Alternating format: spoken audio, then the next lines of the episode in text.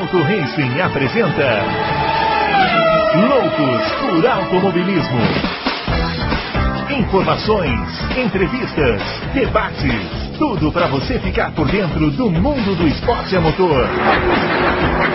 Loucos por Automobilismo está entrando no ar. Muito bem, senhor. Chegando com mais um Loucos por Automobilismo, edição 90 do Loucos por Automobilismo. Estamos chegando na 100, hein?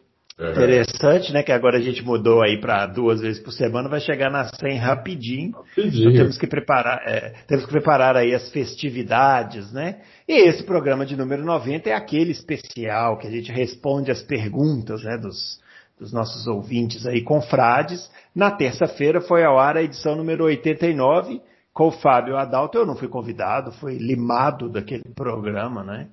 Onde eles falaram aí dos grandes autódromos, ou grandes autódromos, né? Para usar o, o bordão aqui do programa. E já vamos chamar o Adalto Silva, que já está a postos aqui.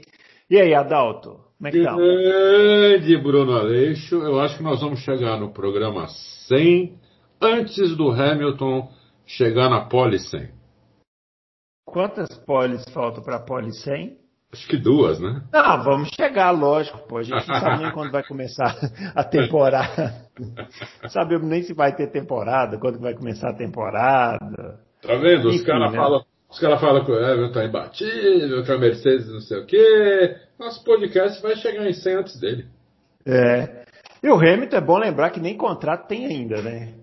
É, pelo menos não um que tenha sido divulgado. Então, é. é. tudo muito nebuloso. Mas a gente vai falar disso mais para frente. Temos perguntas sobre isso. O nosso, o nosso, e-mail, o nosso Twitter aqui, o meu arroba Bruno Aleixo 80, o Adalto arroba Adalto Racing e o Fábio Campos o arroba Campos FB. E vamos já começar logo com essas perguntas, né? Comentários sobre a, a edição passada. É, o Alberto Amorim está perguntando sobre Hockenheim. Qual que é a preferência? Perguntando para o Adalto qual é a, pro Adalto qual é a preferência dele. Se é o traçado antigo, com muitas retas e chicanes, ou o atual. Quero aproveitar, viu, Adalto? Ah. Eu não participei do programa passado, mas eu, eu colocaria é, Hockenheim naquela lista lá fácil, viu? Uma é. das pistas que eu mais gosto, a antiga, a antiga. Ah, antes dessa reforma aí. Sim, antiga. Que tinha aqueles retões no meio da floresta. Aquilo era muito legal, né? Antiga. também gosto muito da antiga. Linda, linda pista. Muito de alta, né? Depois que entrava no, entrava no, no estádio como entra hoje. Antiga, sensacional. é, é. Altas corridas lá. Os caras iam com... Tinha gente que tentava ir com downforce igual de Monza eu lembro do Piquet lá de Benetton com a asa traseira, parecia um.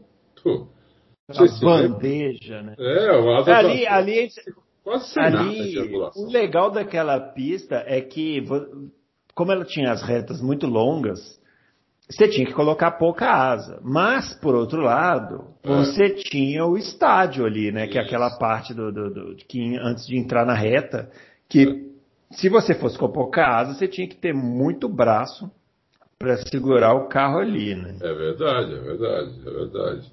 Eu, não, eu, é, a gente esqueceu de colocar aquela pista. Aquela pista merecia também. Eu gostava muito daquela pista. É. E, o desafio era justamente esse que você falou, né? Se você colocasse muito downforce, você ia ficar muito nas retas. Se colocasse pouco downforce, você ia ter que segurar o carro lá no, no estádio. E, e o estádio não é pequeno, são várias curvas ali. É, porque você tinha entrada, depois uma curva fechada, depois tinha uma curva com um raio longo, assim, para a direita. Isso, antes de entrar na reta, aquela curva é muito difícil. Quem tem simulador de, de videogame aí, que, que, tem essa pista antiga, é, putz, aquilo ali é. E é onde você perde todo o tempo que você ganhou é. na sua volta, se, se você não, não tiver braço para segurar o carro com pouca asa ali. E, e a curva 1 também é super rápida, né? É. É bem legal aquela pista, eu gostava muito. É, respondendo o, o, Alberto Amorim, é lógico que eu preferi a antiga. É.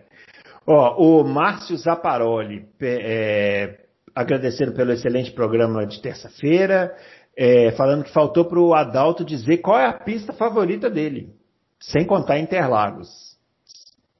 Bom, sem contar, eu, eu também assim, não andei em tantas pistas assim, né? Mas. É, da, das... Mas acho que aqui ele não, não, não, especificou das que você andou. Sua pista é. favorita, de uma maneira genérica. Eu acho que, eu acho que é no Burgrinho antigo, no, no Outshire, porque é, é, uma, é uma coisa de louco, é uma pista assustadora, né?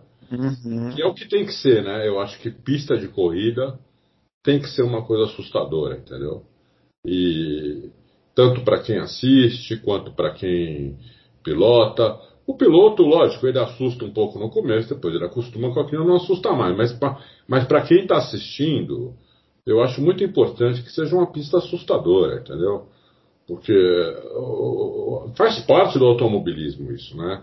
É, é uma coisa que faz. Ah, o perigo, o perigo a espreita é o que mais é, atrai todo mundo, né, para o automobilismo. Lógico. Por isso que tem essa discussão toda sobre segurança, tal, é. que é muito válida, né? Porque é difícil mesmo para quem organiza o, o, esporte, né? Porque eles, eles querem eles querem o desafio, mas eles também não querem que ninguém morra, né? Então Sim, exatamente. É, é um, um, fio de navalha difícil de, de, de equilibrar. Difícil. É bem difícil. Hoje, hoje em dia, a pista que eu mais acho assim, assustadora, é, desafiadora, é Mugello. Uhum. Só recebeu a Fórmula 1 essa vez. E não tem, nem estão falando mais dela para esse ano. Né? Ela não entra em nenhum assunto capaz de entrar se a coisa piorar. Mas por enquanto, falam de Imola, falam de Portimão mas ninguém está falando de Mugello, que é uma pena porque é, eu é a pista que eu não andei, nunca nem fui lá perto, nem, nem cheguei perto de lá, mas é uma pista que você falasse qual pista você quer andar, é, é Mugello que eu queria andar. Das que eu não andei. Mugello e aquela da Austrália, uh, Bathurst, que é Monte Panorama. Uhum. Essas Monte Panorama. Puta que são pistas assim. São as... Aquela da Austrália, então, não sei se você conhece a pista, Bruno. Sim, conheço. Essa pista, depois de uma parte que o, o Bruno até. O Bruno, não, o, o Fábio até é, adjetivou bem, falou de penhasco. Depois desse, dessas curvinhas que tem penhasco mesmo, eles pegam uma ladeira, uma reta em ladeira, uhum. é ladeira mesmo, não é uma uhum. reta. E no fim dessa ladeira, que o cara tá em última marcha, pé cravado, o motor já tá pedindo arrego, tem uma curva para a direita, em alta velocidade, que deve ser um. Deve ser um absurdo fazer aquela curva, entendeu? É. E logo depois você faz ela, tem que meter o pé no freio, porque tá, tem duas curvas mais fechadas para a esquerda. Aquela pista é uma coisa maravilhosa. Apesar de eu nunca ter ido, essas duas para mim são as duas que eu, que eu nunca fui que eu gostaria de ir. Das que eu fui, das que eu andei, das que eu não andei, mas fui olhar, fui perto, né? É, uhum. Aqui no Brasil também fui em algumas. É, é, é sem dúvida nenhuma, é norte, porque aquilo ali é um uhum. desafio. Nürburgring, né? Nürburgring. São cortada, mais de 100 é. curvas, né? São mais de 100 é. curvas. Então, para você, é, para você decorar a pista, eu imagino que você precisa andar lá uma semana. Entendeu? É, eu, eu, eu, inclusive, eu estava escutando o, o, especial e eu fiquei assim, né? É ruim quando a gente não participa, que você fica com vontade de pegar o telefone, né? Como se estivesse é. ao vivo, ligar e falar assim: olha, deixa eu te falar. Mas o, quando vocês falaram sobre a possibilidade de andar em Nürburgring, é, é verdade, né? Acontece até hoje. E acontece muitos acidentes, como vocês citaram, e tem alguns canais no YouTube que são é, especializados em filmar esses acidentes. Isso. Então vocês Fica essa dica aí, quem quiser, digita é. lá no, na busca do YouTube Nürburgring, acidente, sei lá. É. Aparece vários canais, os caras se posicionam lá nas, nas curvas, é cada porrada que os caras é, dão lá. É. E, é, e é porrada assim, Desde o cara que vai com o carro preparado para corrida até o cara que vai com um golzinho 16 Isso. válvulas lá e dá de cara no, no, no é. guarda-reio. O carro vira um pedaço de nada. É, é, assim, eu tô rindo porque é triste porque deve ter gente que machuca, mas é porque tem gente que vai num nível meio louco, assim, né? Os caras vão meio sem noção, assim. É. Não, inclusive, é, de, de terça para hoje, uhum. eu recebi alguns e-mails de gente que está que, gente que está na Alemanha uhum. e gente que vai para a Alemanha. Não sei como vai conseguir chegar lá, mas vai para a Alemanha. Me pedindo algumas dicas, não sei o quê. E uma, uma das dicas mais importantes é, é a seguinte: você quando, você quando estiver na pista e vê uma curva ali na frente, onde tem, onde tem uma, uma aglomeração de pessoas, onde tem um monte de gente ali olhando. Alguém aquela... bateu, né? Isso, aquela curva onde bate todo mundo, entendeu? Aham. Então é isso, isso tem umas quatro, tem, um, tem uns quatro ou cinco pontos da pista onde aglomera a gente, porque é onde acontece a maioria dessas pancadas que você falou. Aham. Quando você vê isso, já dá uma tirada de pé, porque tem alguma coisa ali que vai fazer você rodar, bater, estragar o carro, essas coisas. É, e detalhe, né? Bateu tem que pagar, né?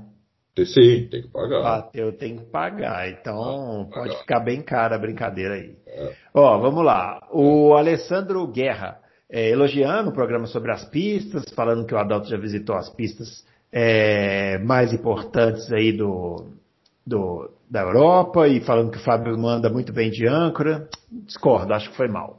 É, ele está falando, Adalto, para a gente falar sobre as pistas da Austrália, além dessa de Monte Panorama que você falou. Está falando que poderia rolar um especial sobre pistas da Austrália, ou sobre o automobilismo australiano. Sobre o automobilismo australiano, mais interessante, né?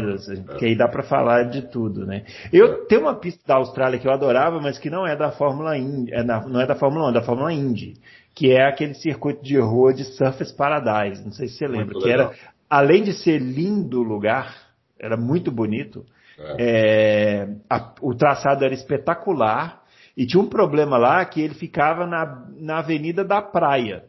Então, é, batia vento e enchia de areia aquele negócio lá. Os caras chegavam para andar, com, levantavam areia na pista e aumentava a dificuldade. Né? É. Quem, quem te perguntou? Foi o Alessandro Guerra. Alessandro Guerra. É. Então, além disso, tem a pista da MotoGP, que é uhum. maravilhosa, é linda aquela pista. É do lado do mar também, só que é acima, né, um penhasco. Em uhum. cima do penhasco não vem, não vem areia ali. Mas a pista é linda, é um pouco estreita para a Fórmula 1, mas é, é, linda a pista. Tem muitas pistas bonitas na Austrália. Uh, o problema é, é que eu vi poucas vezes. Eu vi várias pistas lá, várias corridas na Austrália, mas eu não vi tantas vezes assim. Não sei se daria para fazer um especial, entendeu? É, é não. Acho que. É. Mas talvez sobre um, algum dia sobre o automobilismo, né? Tem o. o, é. o a, a, Super V8 lá, né? Que é uma categoria super popular. Né? Super popular, super popular. Aqueles carros andam muito, uhum. não mais que o nosso Stock Car, inclusive. É, Diz, você lembra o nome da pista que a Fórmula 1 corria lá? Adelaide. Adelaide. Adelaide. Uma pista é, de Essa, Tá até hoje, né? Eles correm lá até hoje. No, é. na, nessa Super V8, corre lá até hoje. Essa pista era boa também, tinha um retão é, com uma freada fortíssima, né? É. Mika Hackney deu uma porrada lá, não sei se foi em 93 ou 94 que perdeu o freio, imagina. Sim. Perdeu o freio no final dessa reta mas assim, foi por pouco que não. não mas viu a avó pela greta ali. Né? Ele... Foi um ano antes dele, dele sofrer aquele acidente, que também foi na Austrália, mas em outro ponto da pista, né? Em outro ponto lá de Adelaide. É. Né? É. Bom, vamos lá. O Horácio Monsalvo. É, alguns dizem que não preservaram o traçado antigo de Interlagos porque o tio Bernie não deixou. É verdade, Adalto? Não sei. Não, não posso dar essa. Não não posso dar, dar essa resposta porque eu, eu, realmente não sei. O Interlagos antigo, ele já não era, embora fosse espetacular, já não estava mais de acordo com o que a Fórmula 1 procurava no início dos anos 90, né? É exatamente. Isso a gente tem, isso a gente tem que falar. Várias pistas passaram por esse processo, Interlagos também era uma pista longa, curvas de raio longo, a Fórmula 1 usava de uma coisa mais curta, né? É. Então eles eles aproveitaram ali o, o, aquele momento. Havia naquela época uma briga também com o Rio de Janeiro para ver quem ia sediar a corrida, né? Isso, isso. E é importante dizer que naquela época havia a briga era legítima porque o Rio de Janeiro tinha uma pista ao contrário de hoje, né? Não, não é. tem pista, então não tem briga. É. E aí fizeram a, a reforma em Interlagos que é como vocês disseram. Eu acho que ficou muito boa. É o, o Interlagos novo é uma pista muito boa. Não é tão boa quanto a antiga, mas é boa também. É boa, é boa. Assim, é, ela é boa. Se você comparar com as pistas de hoje, ela é boa. Agora, perto do que era, ela assim virou Mickey Mouse, né? Porque uhum. hoje é uma pista que, se para Fórmula 1 é, tem curvas é, de alta, tudo, Fórmula 1 tem tem muito downforce, né? Para carro normal, para carro que não é Fórmula 1, para Stock Car, para outras categorias, é uma pista é, que as curvas são quase todas esquinas, entendeu? Uhum. Você vem na reta do box, você tem que meter o pé no freio para fazer o S do Senna. Bom, isso Fórmula 1 também precisa. Depois você faz a metade do sol ali com uma curva legal, você vai vai, vai dosando no acelerador, vai pondo e tirando, pondo e tirando. Curva do lago, meter o pé no freio, depois fazer. Laranjinha é uma curva legal de fazer, a única curva que, fora o Fórmula 1, né? Vamos, vamos tirar a Fórmula 1 da jogada. Fora o Fórmula 1, é uma curva legal de fazer, porque é uma curva de, de alta, é, você vai, ela tem, ela tem du, duas pernas também, então você vai, e ela é cega, a saída dela é cega, você vai fazendo, vai corrigindo o carro, é uma delícia de fazer. E logo que, a, que ela acaba, já tem uma freada para para direita, né? Para entrar ali, uhum. para o Pinheirinho. Então é bem legal de fazer. O resto de todas todas as coisas, tudo esquina, entendeu? É tudo. Você vem e, e reduz e mete o pé no freio com tudo para fazer as curvas, entendeu? Então é, é legal, mas é pra, legal para Fórmula 1, que faz curva demais, entendeu? Para as outras categorias não é tão legal assim, não. Entendi. Ó, o Éder Matias está fazendo um comentário aqui, ó, falando que várias pistas antigas podem ser utilizadas em simuladores de videogame computador. Está falando que ele joga bastante GT3 em algumas dessas pistas e ele quer saber o seguinte. Apesar de gostar de algumas delas, a gente acha que é possível reviver alguns dos traçados dos padrões atuais. Aí ele está citando que ele está citando o Imola, que ele acha interessante, mas é uma pista estreita, ou Road América, que ele está falando também que é uma pista estreita. Se você posicionar o carro mais ou menos no meio da pista, quem vem atrás dificilmente passa se você quiser. É Road América eu discordo, eu acho que é uma pista espetacular, não acho estreita. É, tem muito espaço para passar, é mas é Imola sim. É larga, é, e, e Imola sim, né? Imola ficou realmente é inviável para a Fórmula 1 atual. Né?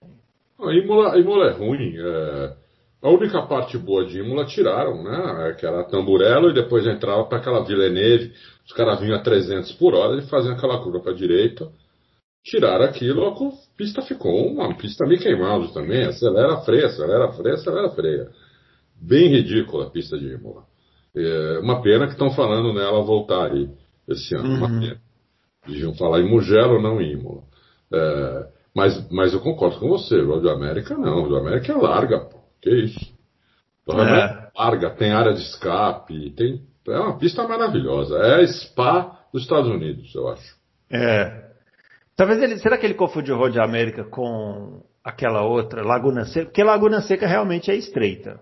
Laguna Seca Ou é pegar assim, eu fosse Sim. colocar os carros de Fórmula 1 lá para correr hoje, pode acho ser. que não ia dar corrida boa, não. É, pode ser, pode ser que ele tenha razão. É, pode ser que seja isso. Ele, se, ele, se ele se confundiu porque Laguna Seca é meio estreita mesmo. Não mais para esses carros enormes que a Fórmula 1 está hoje. Mas é, Road América não, Road América é bem larga. É. Tem, vários lugares que três, dá para fazer trio, três, trio wide, três carros um do lado do outro. Uhum. É. Bom, ó, vamos lá para as perguntas mais gerais agora. O alienígena do passado. Ele quer perguntar para o Adalto quando que ele irá contar as histórias do começo dos anos 2000, as brigas do Schumacher com o Montoya, por que, que o Montoya andava menos que o Raikkonen na McLaren. Tá curioso. A gente podia fazer um especial sobre o Montoya, né? Pelo que ele está perguntando aqui. É, Montoya é, vale a pena falar dele. É, é mas assim, essa pergunta dele dá para responder. Essa hum. menos que o Kimi, né? Porque a, a McLaren não, tava, não deixava o, o, o Montoya fazer o acerto dele. Queria que andasse com o acerto da equipe, que era o acerto que o Kimi andava. Né? E Montoya não, não gostava daquele acerto, ele achava o carro duro demais, traseiro demais. Ele reclamava, ele falava, parece que o volante está conectado na traseira. Apesar do Montoya não ser um é um cara também que gosta de, que pref, ele prefere carro neutro, mas se tiver que sair, sair um pouquinho de traseira. A McLaren saía demais de traseira era muito dura. Era um carro uhum. que, parecia que o amortecedor não fazia, não fazia efeito, inclusive, né? É. Eu sei que por do pai dele. O pai dele chegou a escrever coluna, chegou a escrever isso numa coluna até para o Auto Racing. É, agora o, o Montoya foi para a McLaren em 2005, né? 2005 foi aquele ano em que teve aquele regulamento que não podia trocar pneu. É, pneu tinha que durar a corrida inteira. Não sei, será que isso também não atrapalhou? Porque o Montoya não era exatamente um piloto muito de conservar pneus. Né? Não, não era. Atrapalhou e... também, ainda mais com o carro muito traseiro. É. Ele gastava muito pneu traseiro. O Montoya gastava muito pneu traseiro para andar num ritmo parecido com o Kimi, entendeu? Ele uhum. gastava demais o pneu traseiro. Então, é, você tem razão nisso. É, e, e, ele ficou, ficou puto com isso. Ficou puto também que falavam que ele era um animal, né, na questão de, de ultrapassagem e tudo.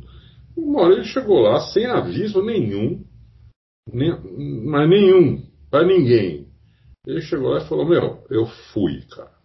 Fui. É, o, o Montoya, ele saiu da Fórmula 1 para ir para NASCAR. É uma coisa que eu não me lembro, assim, acho que não existiu na história, assim, do, do, do, do, automobilismo alguém que tenha saído direto, assim, a ligação direta. Porque o, o, Christian Fittipaldi correu na NASCAR depois, um tempo, mas, mas ele teve uma carreira na Indy, né? Foi, foi, foi, ele foi se direcionando para lá. O Montoya saiu da Fórmula 1 foi para NASCAR. É. é uma coisa única, assim, né, na, na história. É, realmente é, é, é, nítido que encheu o saco, assim, usando uma expressão bem popular, assim. Mas olha, vou falar, ele se arrependeu um pouco, viu? É lógico, imagino. Mas ele já estava fora de forma, né, Adalto? Eu não sei, assim, eu, eu acho que o Montoya teve uma temporada difícil em 2005, pelo que você comentou aí, teve essa questão dos pneus, do acerto e tal. 2006 eu acho que ele meio que já hum, desistiu e, e você via que estava fora de forma, desconcentrado. Uma temporada ruim, né? Ele saiu no meio da temporada. Ele perdeu o tesão, né? É. Ele perdeu o tesão, né? Se, se você perde o tesão, é, você perde aqueles, aqueles dois décimos finais que você precisa, você perde, entendeu? E dois décimos na Fórmula 1 é muito, né? É a diferença entre você largar atrás ou na frente do companheiro de equipe, Napoleon em terceiro, entendeu? É complicado, entendeu? Os filhos dele estão no caminho aí. Estão é. no caminho aí do, do automobilismo, né? Vamos, vamos ver é. se alguém chega. Vamos ver. Ó, o Romeu Silva Las Casas, devido às incertezas em meio à pandemia, o que vocês acham que vai acontecer com o calendário de 2021? Se vai ser cumprido na íntegra ou teremos alguns cancelamentos ou apenas substituições? E se para 2022 ainda poderemos ter reflexo da pandemia no calendário? Ô, Romeu, nós vamos direcionar a sua pergunta aqui para a Organização Mundial da Saúde, que eles vão te dar uma resposta melhor, porque eu não faço a menor ideia o que vai acontecer. O que dá para saber hoje, né? Se, é. o não tivesse começando hoje, não ia começar, ia acontecer igual ano passado. Aham. Ia, ia atrasar, ia, ia, ia ficar mais dois, três meses sem corrida, porque é, os países da Europa estão na, na, segunda onda, tá bravo lá, estão fechando tudo. É, mesmo o pessoal que já começou, você vê, a Inglaterra já começou a vacinar, já faz um mês agora que a Inglaterra começou a vacinar. Sim. É um mês, né? E os casos aumentaram pra cacete, entendeu? Uhum. Porque você só vai ter efeito da vacinação quando você tiver pelo menos 70% da população vacinada. É, pelo que eu li, parece que Israel vai ser o primeiro país que vai ter esse número mínimo aí de, vac de vacinados. Né? É. Então Israel é. vai ser tipo aquele país que bota pneu de pista seca quando ainda a pista está molhada. E fica é. todo mundo observando para ver se, se, vai dar certo ou não. Mas já deu, já é. deu uma merdinha lá em Israel, não sei se você leu, Bruno. Hum. Um, monte de, um monte de gente que tomou a primeira dose da, da vacina lá da Pfizer Aqui poderia ter sido qualquer outra, mas coincidentemente foi a da Pfizer. É, eles, eles, eles tomaram a vacina e pegaram a doença depois de duas, três semanas. Por quê? Porque eles acharam que estavam vacinados, esqueceram que tem duas doses, uhum. acharam que estavam vacinados e largaram mão. Começaram a, a. Eu li ontem isso num site estrangeiro. 460 casos. Quer dizer, é. não é que é meia dúzia de casos, 460. Porque eles acharam que já estavam imunizados e saíram. Pararam de usar máscara, pararam de uhum. usar gel, foram em aglomeração, pegaram a doença, entendeu? É, não adianta. É, é, a galera tem que, tem que conscientizar que é vírus, né? É vírus. É, é. vírus, não, não, é, não é discussão política, é vírus, é. sabe? Assim, não dá para ficar nessa, é. nessa discussão. Tem que tomar cuidado. Eu estava lendo hoje que uma preocupação que eles têm é que se a pessoa toma só uma dose, porque começou-se a especular rapidinho também, né? Que a gente não é especialista para ficar falando isso, mas começou-se a especular sobre a possibilidade de dar só uma dose, porque o Brasil ainda tem poucas doses, né? Tá essa confusão toda, que não é. tem insumo e tal. Aí o pessoal falou que uma dose só é pior do que nenhuma, porque se, porque se você toma só uma pode fortalecer o vírus. Eu falei, ah, tá, maravilha então, né? Nós estamos super bem, tá? Agora sim, uma boa notícia.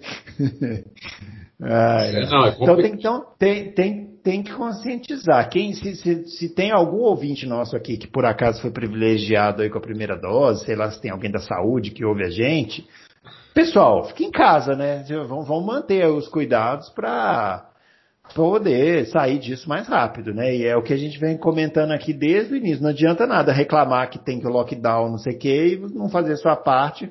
Quanto mais tempo a gente, quanto menos a gente se cuidar, mais tempo vai demorar esse inferno. Mais tempo vai demorar. Vai demorar. As previsões que a gente ouve aí de cientistas são, assim, na minha, na minha ignorância, surpreendentes. Os caras estão falando que as coisas podem ser que só volte ao normal ano que vem. Pois é. Entendeu? Ou seja, mais um ano assim. Uhum. É, pô, eu não esperava isso não. Sinceramente, eu pensei que assim, na metade do ano já, fomos, já fôssemos estar é, mais ou menos tranquilos, né? Mas não, pelo jeito não vamos estar tranquilos não. É. Bom, vamos lá. O Marco Zandonadi é, falando que acompanha o site desde 2017, elogiando as matérias do Auto Race e tal. Está é, tá, tá fazendo a pergunta. Ah, com a introdução do teto de gastos após a recente do, declaração do Domenicali, o que acham sobre a importância que os pilotos terão daqui em diante em relação a hoje? Será que haverá tantos pagantes e filhos de donos como hoje? E sobre a dominância de equipe, será que veremos novamente dominâncias tão duradouras daqui em diante? A ideia é justamente que não tenha dominâncias tão duradouras, né? Mas não dá para garantir, né?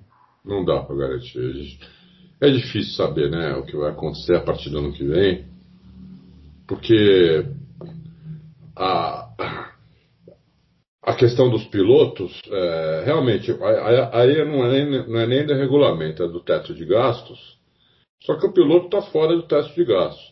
Uhum. Você tem um piloto com grana aí que ele ajuda a equipe naquele teto de gastos. Não sei se isso vai se isso vai mudar muito. Mas eu tô, eu tô achando que a pergunta dele foi no sentido assim de que como teriam, teria menos desenvolvimento tecnológico, os carros ficariam mais dependentes do piloto do que o contrário, entendeu? Hum. Imagino que seja isso. É, isso aí é um conceito, né, que eu não é, eu, eu acho o seguinte, assim, quando, quando o regulamento é igual para todo mundo, todo mundo cumpre, né, uh, de, os carros são, eles estão feitos sob o mesmo regulamento e ninguém está fora, a dificuldade é igual para todos. Né? Esse, inclusive, é uma das razões que eu sou contra, por exemplo, ter guerra de pneus. Uhum. Se você pegar um pneu que seja muito melhor, esquece esquece. Né? É, um pneu dá dois segundos no carro, assim. Você só trocar o pneu. Dá dois segundos de diferença. Então, é, esquece. É, eu acho. Então, eu, eu, o piloto, para mim, ele, ele sempre fez diferença, continua fazendo diferença e vai continuar fazendo diferença no futuro. Quanta diferença é difícil, é difícil dizer. Mas quanto menor a diferença, mais difícil é. Se você antes tinha, por exemplo, o, o, vamos, vamos pegar um exemplo realista, né? O Senna, em 89, 88, não lembro, ele pôs um segundo e meio no Prost em Suzuka, na, na classificação. Uhum. Era um carro mecânico, era um carro que é, pulava pra caramba, era um carro que o mapeamento do motor era quase nenhum, que a potência vinha de uma vez, era um carro muito difícil de guiar. Ele pôs um segundo e meio no Prost. Hoje, talvez o Senna pusesse dois décimos no Prost. Só que dois décimos é mais fácil do Prost conseguir buscar do que um segundo e meio. Então depende, o, o, o, ainda depende muito do piloto, entendeu? Depende muito do piloto. Quanto menos diferença o piloto puder fazer, mais importante ele se torna. Porque a briga hoje, antigamente se brigava-se por meio segundo, por, até por segundo, segundo inteiro. Hoje se briga por décimos de segundo, às vezes centésimos. Você pega aí uh, nos últimos dois, três anos, até quatro anos, você vai ver quantas vezes o, o, o Pole largou na frente do, do segundo colocado por centésimos de segundo, não chegou nem a um décimo. Entendeu? Então, é, é muito pouca a diferença que tem. Então precisa muito do piloto. Né? Até porque se precisasse menos do piloto, eles não iam ganhar essas fortunas que eles ganham. Eles ganham muito dinheiro. Os melhores pilotos. O, o Verstappen não é campeão do mundo ainda. Tem 10 vitórias, sei lá. Não sei nem se chega a 10 vitórias, né? É um cara que já ganha 30 milhões de dólares. Um cara que já tem jato particular. Uhum. Então, vocês, como é que alguém pode achar que a Red Bull é idiota de pagar isso pro Verstappen? Os, os caras são. Os caras são. Estão um, ali, os caras sabem a dificuldade, os caras estão ali há muitos anos, eles sabem a diferença que um piloto pode fazer pro E resolveram pagar 30 milhões de dólares para ele. Né? O Ricardo foi ganhar 25 milhões de dólares na Renault, quando ganhava 3 na Red Bull, a Renault sabendo que não tinha carro para ganhar, mas queria os 3, 4 décimos que o Ricardo tirava do carro. Entendeu? Então, é, é, agora a Renault pegou o Alonso, porque o Alonso tem aquela fama do meio segundo que ele traz para o carro. Vamos ver, se, vamos ver se traz mesmo, né? Vamos ver se ainda traz. Traz. E o Hamilton, essa, essa, essa coisa aí dos 40, 50 milhões de, de euros, libras, sei lá, é, que o pessoal acha um absurdo, que não sei o quê. Quem tem que achar um absurdo ou não é a equipe. A grana é deles. Eles sabem se vale ou não. Né? É. A gente não, a gente não tem essa, a gente não tem os, os dados finos para saber até quanto isso vale. Entendeu? Eles têm. Então, se eles pagam, é porque vale. Entendeu? Senão não pagariam. Aqueles caras não, não, não, dão dinheiro para ninguém. Eles não dão, não é só dinheiro, não dão nada para ninguém, entendeu? Não dão café para você. Então, é, é, você chega lá e pedir um cafezinho, o cara fala, não, não pode. Vai pedir um café a outra equipe. Entendeu? Então, é, é, ninguém dá nada lá. Lá você tem que conquistar as coisas, entendeu? É, é assim que funciona. A Fórmula 1 é muito, é, é, é, muito pressão, é muito intensa e tudo lá é muito, muito milimétrico, entendeu? É milimétrico demais até. Chegou a ficar tão milimétrico que as pessoas começam a ter dificuldade de entender as diferenças de, um pra, de uma coisa para outra. É, uhum. Isso talvez a Fórmula 1 esteja pecando um pouco, né? Porque ficou tão milimétrico que você vê dois pilotos guiando a olho nu, você não consegue ver a diferença, entendeu? Você precisa ir na pista, ficar ali do lado, da, do lado de uma curva, é, ver o cara fazendo, ver todos fazendo aquela curva 10, 15 vezes, para você começar a entender a diferença. Entendeu? É, então, por isso que você lê tanta barbaridade por aí, entendeu? Porque é. o pessoal tem dificuldade de entender. São, as diferenças são muito pequenas para todos eles. Muito pequenas. Né? Um piloto põe três décimos no outro, o cara fala, nossa, três décimos é muito. Pô, três décimos de segundo são duas piscadas de olho, rapaz. Então, duas piscadas, é muito isso? Duas piscadas de olho em, em, em uma pista de 5 quilômetros. O outro é duas picadas de olho mais lento, ele é, muito, é muita coisa. Entendeu?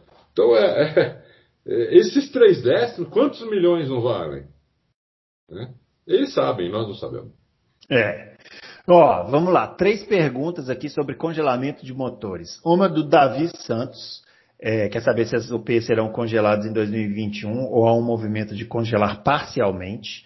O Marcelo BP é, quer saber se confirmando o congelamento antecipado das UPs para o fim deste ano, considerando como praticamente impossível alguma fabricante chegar no nível do motor Mercedes ainda em 2021, é possível termos alguma esperança que os novos carros planejados para 2022 façam essa diferença ser minimizada ou anulada é, nos moldes da Renault, é, Red Bull em 2010 2013 e o Budiene Fonteles.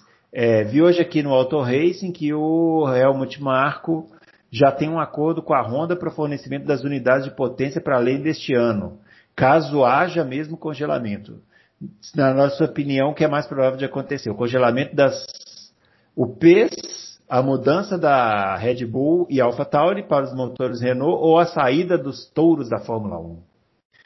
E aí, Adalto, fala um pouquinho sobre o congelamento de motores. É, o congelamento de motores eu sou contra, porque o motor da Mercedes ainda é o melhor. Uhum. É, então eu sou contra.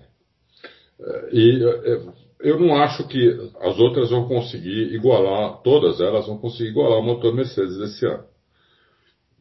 Então eu sou contra. Eu, eu basicamente sou contra congelar qualquer coisa, né? Não é só motor.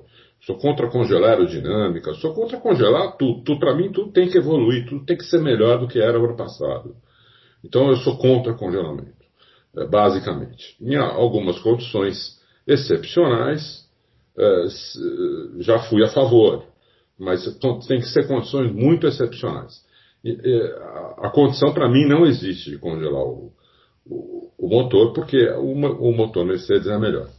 É o motor Mercedes que faz a Mercedes vencer? Não, não é o motor Mercedes que faz a Mercedes vencer. Né? A Mercedes tem é, duas clientes, uma delas anda em último no grid, a outra anda no meio do grid. Né?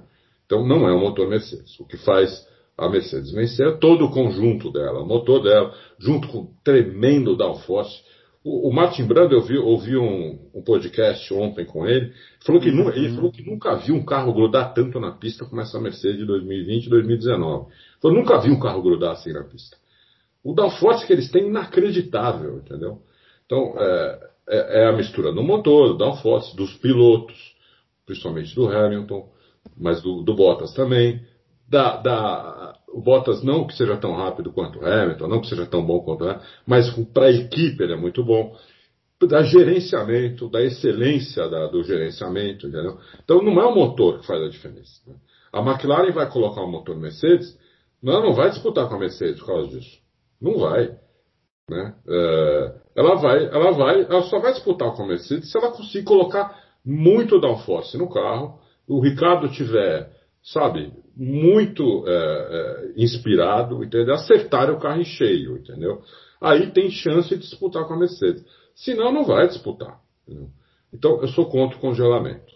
É, depois a pergunta é se, se, a Red Bull sai da Fórmula 1. É, com relação à Red Bull, porque essa é a novidade do dia aí, né? Red Bull vai ficar com a Honda para 2022, né? É, é, vai ficar em dois.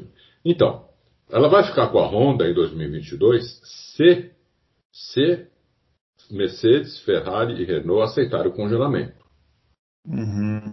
do motor no final desse ano. Que não era isso que estava acertado. Né? O, o, motor ia ter duas atualizações uh, grandes antes de 2026, quando ia ser introduzido o motor novo. Que eles ainda estão ainda vendo Parece que já está certo, já, já tá certo que vai ser o motor vai continuar tendo potência elétrica e com motor a combustão, só que o motor a combustão vai ser movido por combustível sintético neutro em carbono. Então o motor não vai mudar muito do que é hoje, vai mudar mais o combustível. A Mercedes quer eletrificar mais o motor.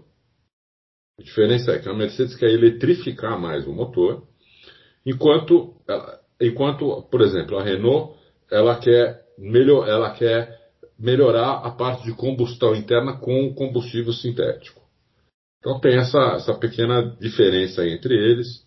É, e a, a, a, Ferrari ainda não se não se manifestou, mas a Ferrari acabou de lançar um, um, um carro aí de mil cavalos, é, uma Ferrari Stradale, não sei o que, 90, mil cavalos, 700 desses cavalos acho que são elétricos. Então, é, hum. entendeu? Então eu não sei que para onde vai. Mas a Fórmula 1 precisa, o pessoal fala muito aí, né? Ah, vamos voltar a V8, a Fórmula 1 como montadora, os motores têm que ter alguma relação com os motores de produção. Senão não, não justifica a montadora estar tá lá. É. Então não, não adianta a gente voltar, por exemplo, um V10 aspirado. Esse motor não existe mais, não vai existir nunca mais. V12, né? É, V12. Fica V12. Mercedes, fica Renault, fica Honda, que qualquer fabricante vai, vai fazer um motor que não, que não existe mais. Mesma coisa que na época que tinha carro, vamos colocar cavalo, vamos colocar carruagem para correr junto com os carros. Não, não tem, não, acabou, esquece, não tem, não vai acontecer mais, entendeu? Isso não existe mais. O motor, o motor, é, a combustão pura e simples, aspirado, não é mais, é, não tem futuro. Acabou esse motor. Acabou, não tem mais futuro. Até carro pequeno hoje aqui, carro 1.0, tá, tá saindo turbo. Né? É, o, o, o, não tem mais. O, a indústria automotiva mudou, né? É, mudou. Para quem gosta de carro, ah, é triste, mas mudou. Ah, enfim, mudou. Não, não é mais do jeito que era. Mudou. Evoluiu, é outra história. O planeta também não ia suportar, né? É. Ah, o, esses motores a combustão crescendo do jeito que estavam. Então, são alternativas e a Fórmula 1 vai ter que seguir isso. Como, eu não sei. Sinceramente, não sei. Mas eu, eles vão eu, ter que seguir. Sobre se a Red Bull sai ou não, acho que não. Uhum. A Red Bull vai forçar o congelamento. Está forçando, vai forçar não, já está forçando, né? Já está forçando. É, conseguiu o acordo com a Honda, tudo. É, mas é, ela não sai. Se mesmo que se a, se a se a Fórmula 1 não topar congelar, ela, ela acaba indo pro, pro motor Renault, ou dá-se algum jeito ali. Ela não sai porque o, o, cara ganha muito dinheiro lá, entendeu? Ele ganha muito dinheiro. Tem duas equipes, as duas dão bastante lucro. A publicidade que ele tem com essas duas equipes, no público que ele quer ter, é enorme, entendeu? É, o retorno, a gente já colocou isso, a gente até colocou matéria sobre isso. O retorno que ele gasta lá é oito vezes maior, entendeu? Em publicidade. Então, quer dizer, ele não vai embora da Fórmula 1. Ele, é. o, ele pode. O, o, problema ali muito é o Christian Horner, que tem muito problema com a Renault. Muito problema, principalmente com a Bitbull, que já saiu da Renault, inclusive. Já uhum. mandado embora. Né? Já vai ser um outro cara, o cara da Suzuki. O motor da Renault já melhorou. Então isso já ajuda. Depois tem, se eu acho que eu acho que se o Christian Horner ficar batendo o pezinho, o dono da Red Bull fala tchau, tchau campeão, vou pôr outro chefe de equipe aí, porque eu vou lá falar com o céu da Renault, nós vamos ficar amiguinho em duas horas, inclusive eu consigo um desconto no, nos motores dele, entendeu? Porque ali é, ali é outro nível, entendeu? Ali é o dono do, de uma empresa com o dono da outra, mega corporações, né, empresa de esquina, mega corporações, eles se entendem lá e continuam, porque o, o, o cara não é trouxa, ele não tem duas equipes lá porque ele é bonzinho ou porque ele gosta de automobilismo. Ele tem lá porque tem um retorno absurdo. Hum. Ó, oh, vamos lá, vamos correr. O Márcio Taki, na opinião de vocês, qual seria o meio de dar uma equilibrada na Fórmula 1 atual? Vejo que com a entrada de montadores, a essência da, que era de garagista foi para os a essência que era de garagista foi para o espaço. Não vemos na Fórmula 1, por exemplo, equipes de fábrica. Como o fator grana pesa e a última equipe garagista mudou de diretoria, não seria a hora de repensar nisso? Ô, Márcio Tac, eu, eu tenho dúvida, assim, eu, eu, concordo que é preciso dar uma equilibrada, mas eu tenho dúvida se essa equilibrada seria com a volta das equipes garagistas. Assim, eu, eu, eu não sei. Às vezes, às vezes a gente tem essa, essa visão saudosista, né, Adalto? É. De que a Fórmula 1 era equilibrada na época das equipes garagistas e tal lá, e não necessariamente. Né? Não. Tem que pensar para frente, né? A melhor maneira é... de equilibrar é sempre no regulamento, né? É, é. sempre no regulamento, uh, já combinado previamente, sem essas sacanagens de mudar as coisas, mudar as coisas no meio do caminho. Né? Então nós temos um regulamento uh, esse ano já tem uma mudança que o pessoal não está dando muita importância, mas é uma mudança bastante importante no assoalho, é, que quem, quem conseguir é, quem conseguir compensar essa mudança com outras coisas vai se dar muito bem, vai ganhar no mínimo meio segundo só aí, com o mesmo carro, com o mesmo motor, com tudo igual. Se conseguir compensar essa mudança no assoalho, ganha meio segundo. Então, nós já vamos ter isso. E o ano que vem é um carro totalmente diferente, totalmente novo. Não temos ideia quem vai sair na frente. Eu chuto que vai ser a Red Bull, por causa do Adrian Newey, que agora voltou a, a, a, a, concentrar, a se concentrar só na Fórmula 1. Né, o Newey uhum. passou dois, três anos aí, dividido entre três projetos. Um deles, dos três, era a Fórmula 1. É, hoje não. Ele voltou, está hoje concentrado na Fórmula 1 então, eu acho que o, o, a Red Bull tem muita chance de sair na frente no regulamento novo. É, é isso. Você é. esquece volta ao passado. Volta ao é, passado. Só, só, só lembrar uma coisa aqui que ele citou a Indy como exemplo, equipe de fábrica, mas a Indy não é equilibrada porque não tem equipe de fábrica. A Indy é equilibrada porque todo mundo usa o mesmo carro. Sim. Por é questões de orçamento, é monomarca. Então, não é exatamente o que a Fórmula 1 vai, que, vai, vai buscar, embora a gente mesmo já tenha falado aqui sobre a possibilidade de um dia a Fórmula 1 compartilhar peças, né, que não seria, é, que em termos esportivos seria interessante, talvez não fosse interessante no sentido de ser uma categoria de ponta e tal, mas o que, que a gente quer, né? A gente quer corrida boa, uma categoria de ponta. Então, precisa equalizar isso aí, né? Não precisa ser 8 ou 80, não precisa ser o mesmo carro, mas pode compartilhar algumas coisas. O Bruno Fabiano Silva, é, ele quer saber sobre a nova, se a nova regra do difusor pode prejudicar a Mercedes e beneficiar os times do meio campo como a McLaren. Olha, Bruno, tanto pode quanto não pode, né? Porque essa nova, nova regra do difusor é junto com a questão do, do assoalho. Né? O é, difusor também é menor. Né? Uh, pode, pode sim. Uh, uhum. Mas também pode ser que não, a gente não sabe ainda. A gente é. vai saber isso quando, vê, quando a gente vê os carros na vê os carros na pista, né? E mesmo as minhas fontes lá não vão, nem eles sabem, entendeu? Eles é. sabem o que estão fazendo, mas eles não sabem o que os outros estão fazendo, entendeu? É, a não ser que tivesse uma espionagem, né? Mas aí não, é, aí é. seria um problema. O cachorrão, o quanto pode atrapalhar ou ajudar o desenvolvimento da UPR da Renault com apenas uma equipe usando o motor? É a equipe de fábrica, né? Ele quer saber, basicamente, se a Renault tivesse com mais equipes, se ela teria mais possibilidades de se desenvolver. Teria, não tem dúvida. Não é tem... mais feedback, né? Basicamente isso, né? Não tem dúvida que teria. Um carro, você vai ter uma equipe só, são só dois carros você tem o feedback de só dois pilotos, tudo bem que um dos pilotos é, tem, um, tem uma experiência muito grande, mas, mas assim, você nunca vai saber, por exemplo, se o motor poderia ser melhor se você tivesse mais refrigeração nele. Né? Porque você, uhum. os dois carros que você tem é igual. Você não sabe se ele está bem refrigerado. Contar uma historinha aqui. Em 2017, é, a Honda conseguiu 40 cavalos no motor dela para a McLaren, no dinamômetro. Quando chegou na pista, no primeiro dia de teste, o carro não andava. Sabe por quê? Porque hum. o motor vibrava tanto e esquentava tanto que eles tiveram que tirar os 40 cavalos que eles tinham conseguido. E basicamente correram com o motor de 2016. Uhum. Então, é, é, isso pode acontecer com a Renault. A Renault pode colocar um canhão ali, só que ele tem alguns problemas que você acaba não descobrindo por causa do carro, por causa do câmbio. Entendeu? A McLaren, por exemplo, vai, vai com o motor Mercedes, mas vai com o câmbio dela. Não vai com o câmbio da Mercedes. Né? Quem vai. Uhum. A, a, Williams ia com o câmbio dela também. Agora é que vai, vai, vai com o câmbio Mercedes. Né? A, a, a, Racing, a Racing Point, agora a Aston Martin, também vai com o câmbio Mercedes. Mas a McLaren vai com o câmbio próprio. Então já vai ter uma diferença nisso daí. Entendeu? Você é. indo com o próprio. Você pode fazer uma outra relação de marcha.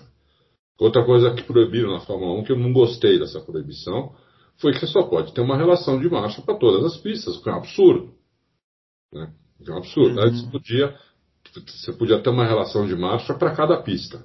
Depois eles puseram só uma, só podia trocar uma vez por ano a relação de marcha. Agora não pode mais Agora não, de alguns anos para cá, uns 4, 5 anos para cá, só pode ter uma relação de marcha. Né, para cortar custo, entendeu? É, uhum. É um absurdo, porque isso não, primeiro que isso não gera tanto custo. Você trocar as engrenagens lá dentro para trocar a relação de marcha, não gera tanto custo. Isso aí você, até na, em carro de rua faz sem, sem muito custo, entendeu? Não, não, não é uma coisa cara. É, é uma, é, mas é uma coisa que tirou um monte de possibilidade né, do, do, dos carros, entendeu? Então, uhum. é, é, é, isso. Eu não sei nem porque eu tava, cheguei em relação de marca. ah, yeah. Ó, vamos lá. O Sync Header, ele quer saber o seguinte: por que, que a FIA não conseguiu e não consegue fazer um motor FIA? independente, feito por alguém de fora, que seja disponível para qualquer time sem exclusividade. Essa é a grande demanda do Fábio Campos, né? A grande bandeira. Você pode, é. se você for na, um dia na praça lá da, onde que fica a, a, sede da FIA, você vai encontrar o Fábio Campos lá com uma bandeira. Motores tipo da Cusworth para a Fórmula 1. Ele lá protestando sozinho. Porque batendo isso, uma panela. Porque isso não é Fórmula 1, né? E, a, minha, a minha resposta é essa. Isso não é Fórmula 1. Mas não é uma. A ideia não seria ter um motor. Porque não é para todos, né? É isso que eu estou entendendo. É um motor. Cada um vai ter o seu motor que puder pagar a mensalidade. Mas se a equipe não tem dinheiro para ter motor nenhum, tem um motor que era tipo da Cusworth, que, que, que pode ser comprado, que custa mais barato para viabilizar a participação de mais times. Eu acho interessante. Isso pode hoje. É que o motor é tão complexo é. que ninguém, ninguém se mexe. Então, é, essa que é, eu acho que é, você chegou na resposta. Ninguém vai se meter a gastar uma grana para fazer um motor que pode nem ser comprado, ou pode ser comprado por uma equipe pequena que às vezes não vai ter nem dinheiro para pagar. Precisa Até simplificar o motor. McLaren. A McLaren tem os carros de rua, né? Uhum. Todos feitos pela uma empresa chamada Ricardo. A McLaren não fabrica os motores dela de carro de rua. São feitos por uma empresa chamada Ricardo. McLaren tem carros carro de rua dela, 800 cavalos, 900 cavalos, carros espetaculares que competem com Ferrari, com Lamborghini e tudo. Ele, essa empresa não quis fazer o motor de Fórmula 1. Não quis fazer. A McLaren, a McLaren levou Quando a FIA definiu né, que o motor ia ser esse, a McLaren levou para ele e falou: não, não, isso aqui é muito difícil. Isso aqui é muito complicado é muito custoso, é, não, não, não, nós não, não vamos fazer. Entendeu? A Red Bull não se mete a fazer motor também. A Red Bull tem, tem, te, teoricamente teria dinheiro para fazer, mas não se mete a fazer. Porque o motor é muito complicado, entendeu? O motor é muito complexo. É. E não vai ficar menos complexo. Aí que tá. Ele Aí que tá o problema. Ó, o Marçal Kawai Prado, ele tá pedindo pra gente falar sobre os assoalhos da, tempor da temporada. Ele tá perguntando se era para essa temporada 2022, a gente já explicou aqui. E o Adriano Aguiar tá dizendo que não concorda quando a gente diz que, que o Hamilton já guiou carro ruim. Me fala um ano que ele não vence. Ô Adriano, a gente nunca disse que o Hamilton nunca guiou, que, que, o, que o Hamilton já guiou carro ruim que a gente disse, né, Adalto, é que ele venceu em todas as temporadas que ele é, disputou na Fórmula 1, mesmo não tendo o melhor carro. Isso. É isso que a gente é disse, isso. né? Ah, é. Isso, isso para carro ruim tem uma grande diferença. Tem uma grande diferença. A McLaren de 2009 estava longe de ser o melhor carro da temporada, mas era um, um, um carro. É. é. Era um carro de segundo carro, pelotão. É, era um carro de segundo pelotão. E o Hamilton foi lá e faturou três corridas aí, duas ou três corridas em 2009, três. alguma coisa assim, né? É, vai, vai olhar se alguém com a Renault vence uma corrida hoje. É lógico, né? Não dá para comparar, mas é mais ou menos é, é a, a, o balizamento aí de primeiro e segundo pelotão seria mais ou menos esse, né? Isso. O Paulo André Lopes quer saber o que há de verdade nessas informações sobre a renovação do Hamilton. O que há de verdade é que não tem informação nenhuma, né, Adalto? Todo mundo esperando. Todo mundo esperando, né? Eu, como eu falei, é, a última vez que a gente, na quinta-feira passada, não mudou a resposta. Não, não tem nada de novo. É, para Mercedes, para minha fonte, está tudo certo. Eles estão fazendo um, uma onda para divulgar, uh, para divulgar o negócio, entendeu? E a gente tem visto o pelo Twitter, pelas redes sociais, super tranquilo, dando risada, esquiando, é, fazendo um monte de coisa. Não, o Hamilton vai estar lá no dia 14 de, de março, o primeiro teste no Bahrein, ele vai estar sentado na, na Mercedes. Na Mercedes, para a tristeza dos adversários. Ó, oh, o Rafael Ferreira, ele quer que a gente comente um pouco sobre a F1 TV. É, como que funciona, se as narrações das transmissões vão ser em português, puder dar mais detalhes sobre o tema. Não, eu não, não é porque assim, ainda não foi oficializado, né, que vai ter no Brasil, né? Embora a gente saiba que vai ter, né? É, é a verdade é a seguinte, eu, até a gente recebeu, né? Uhum. A gente recebeu um convite, a gente já se inscreveu, já estava na plataforma, tudo. Por enquanto, não, não tem narração em português. Por enquanto não tem. Eles sabem que precisa ter. Sim. Eles sabem que o Brasil é um país que precisa ter narração em português. Assim como, assim como os países que falam uh, espanhol, castelhano, precisam ter uma, uma, uma, narração na língua deles. Precisa ter. Né? É, porque senão o mercado fica muito restrito. É, e precisa mesmo, né? É, não, eu vamos, acho que vamos falar. Né? Tem que ter. Tem, que ter. Aqui é o Brasil, se fala português, para vender um produto aqui, você tem que ter a narração em português, ora. Acho, é simples, assim. Também acho, também acho. Então, é, mas se, se, eles tentarem fazer um negócio aqui sem narração em português, vai ser um fracasso. É isso que eu acho, vai ser um fracasso. Uhum. E, inclusive a gente não, ainda não deu ok que nós vamos vender a F1 TV por causa disso. Uhum. Quando eles não responderem isso, enquanto a gente não tiver essa certeza, a gente não vai dar esse ok. Eu já respondi isso para eles, inclusive. Já falei, é. se não tiver nação em português, não vai me interessar. Entendeu? É isso mesmo. Ó, para finalizar aqui, ó, o Mário Sérgio, é, ressuscitando o jogo do ou, quem vocês acham que chegará na frente do campeonato, Alonso ou Vettel? Chegará na frente um do outro, né? E não necessariamente é. do campeonato, né? Não, ah, Alonso, né? Alonso. É, não tem. É, a, não, a não ser que, dúvida. A não ser que a Renault faça uma barbaridade aí no carro, entendeu? É. Ou seja um lixo, entendeu? Se não, assim, com carros equilibrados, Alonso, entendeu? É. Ó, duas perguntinhas que chegaram aqui, ó, olha é lambuja, hein? O André Aires, ele, ele é, pe, pe, pedindo pra gente comentar sobre a confirmação, sobre a afirmação do Dominicali que o piloto é mais, se o piloto é mais importante, a gente já comentou. E o Nishan Capuji, ele quer saber sobre o GP do Brasil. Se tem a possibilidade de termos público, será também uma prova de portões fechados. Eu então, acrescentaria uma terceira opção, Nishan, se terá a prova. é, é. Não, eu acho que a prova vai acontecer. É, o, o, que pode acontecer é ter um público reduzido.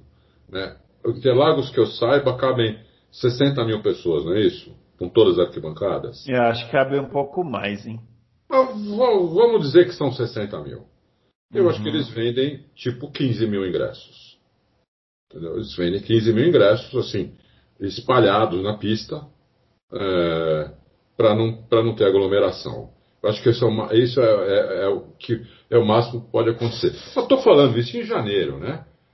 Vai que a coisa melhora muito, graças, tomara que aconteça isso, e aí temos corrida normal, ou vai que a É, coisa eu acho que o ca... não tem nada. É, não, acho que o calendário vai ser definido ao longo do ano, sabe? É, não tem muito como a gente falar. Ó, oh, uma última pergunta que chegou aqui. Ah, como eu tô bonzinho hoje, viu?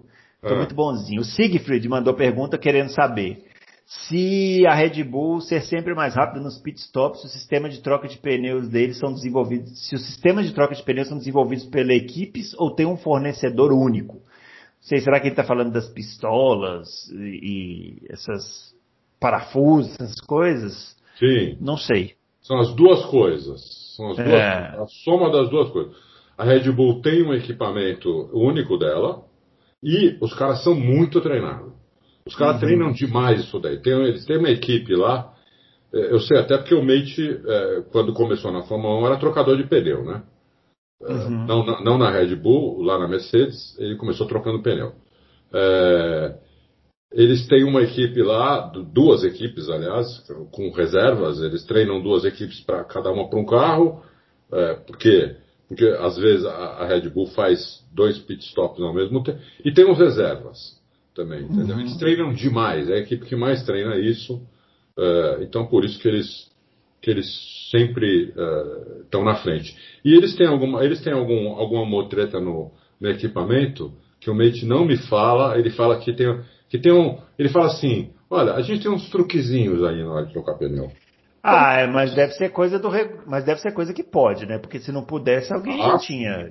Sim, né? não, é coisa que pode, é coisa que pode, é. não tem dúvida. Senão já tinham. Porque quando a Red Bull começou a trocar pneu muito mais rápido que todo mundo, toda hora, todas as outras equipes foram para cima deles, foram para cima uhum. da FIA. Eu, não, tem que investigar, tem. E não pegaram nada, então não tem. Não tem. É, pararam até, aceitaram que a Red Bull vai trocar em cada 10 trocas, 8 vai ser melhor, vai ser da Red Bull, entendeu? Já aceitaram isso. É, e eles treinam também, é, mas não, não, não são tão bons quanto a Red Bull nisso, não adianta. O, o, o Fábio deixou. Fábio não, Bruno. Fábio não ofende, não ofende. É, por isso. Ah. É, essa pergunta do André, hum. Eu queria responder ela com uma outra pergunta. Será que ah. os pilotos, Bull, a, a Fórmula 1 colocasse robôs e alguém ia assistir corrida? É, inclusive tem essa proposta, né? Tem uma categoria aí que é, seria sem carros, né? Seria com pilotos em robôs, à distância, sei lá como seria. Seria com carros de controle remoto. Então, e... eu acho que ninguém ia assistir, entendeu? Então, não, ninguém ia assistir, nunca. Nunca, entendeu? Então o piloto é, é, é. Eu sei que o André não tá. Eu sei que o André também acha que o piloto é a coisa mais importante. Por isso eu estou respondendo isso para ele, mas é para todo mundo, entendeu? Uhum. Lógico que o piloto é mais importante. Né? Como a gente falou agora, se colocar controle remoto ou robô, ninguém assiste mais. É que eu acho que. Ah, é porque tem que ser interpretado, né, também o que foi dito, né? já está com o tempo estourado aqui, mas é, é o, não é que o piloto não é importante, assim, é o quanto ele influencia no desempenho do carro no passado ou hoje. É aquilo que você explicou. É. Também ficou menos, ficou mais próximo a Fórmula 1. Então, o que antes era um segundo e meio, hoje é dois décimos. E quem bota os dois décimos? O mesmo que colocava um segundo e meio nos, nos anos 80, que é o piloto, né? Basicamente é isso. Esse é o raciocínio. Esse é Muito bem. Muito bem, pessoal, é isso. Chegamos ao final aqui. Semana que vem a gente tem, então, na terça-feira, edição número 91. Fiquem ligados, vai ter um tema especial aqui que a gente está já desenhando, mais um especial aí de, do mês de janeiro. Fiquem ligados, a gente volta então na próxima semana com mais Loucos para Automobilismo. Um grande abraço aí para todo mundo e até lá.